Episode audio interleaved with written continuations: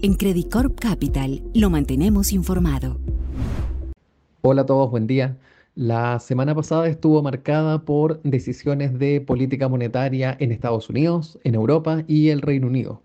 En cuanto a cifras, destacamos la publicación de la inflación en Estados Unidos, datos de PMI a nivel global y producción industrial y ventas del retail en China. En general, el ánimo de los inversionistas fue bien positivo. El S&P aumentó cerca de 3% durante la semana, los bonos americanos cayeron algo así como 30 básicos, tanto en el tramo corto como largo de la curva, y el dólar a nivel global se debilitó un poquito menos del 2%.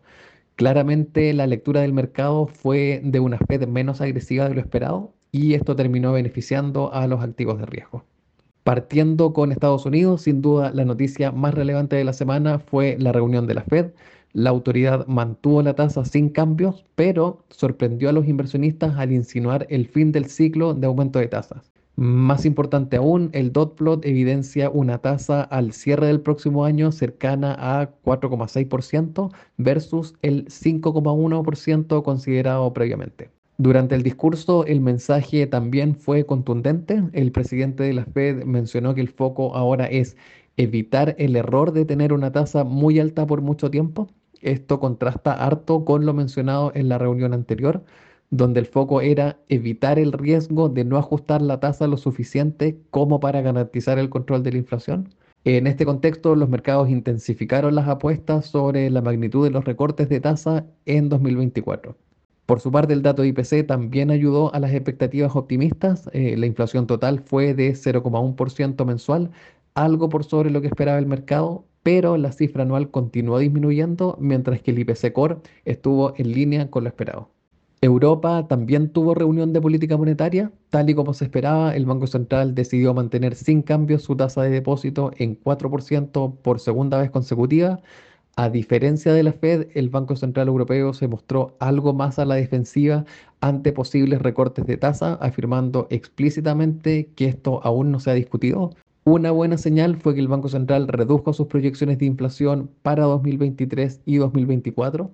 De todas formas, advirtió que si bien la inflación ha caído en los últimos meses, es probable que vuelva a repuntar temporalmente a corto plazo.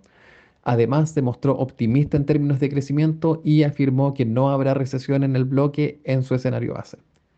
Inglaterra también tuvo reunión de política monetaria y en votación dividida de 6 a favor y 3 en contra optó por mantener su tasa de referencia sin cambios en 5,25%, el nivel más alto en 15 años. A diferencia de otros bancos centrales, el de Inglaterra continúa argumentando que las tasas permanecerán en terreno lo suficientemente restrictivo durante un periodo prolongado? De todas formas, con la inflación disminuyendo de manera importante y la actividad económica desacelerándose, el mercado ya anticipa el primer recorte para mayo del 2024. Finalmente, en Asia, en China, la inflación se desaceleró hasta menos 0,5% anual, mientras que el esperado estaba en menos 0,2% y con el resultado explicado en gran medida por la menor inflación de alimentos. En este contexto, se espera que el Banco Popular de China mantenga una de sus tasas de interés clave y aumente las inyecciones de liquidez durante la renovación de préstamos a mediano plazo.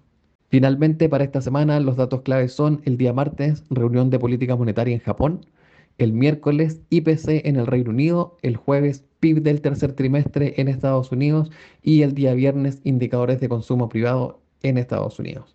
Eso es todo por mi parte y que tengan una excelente semana.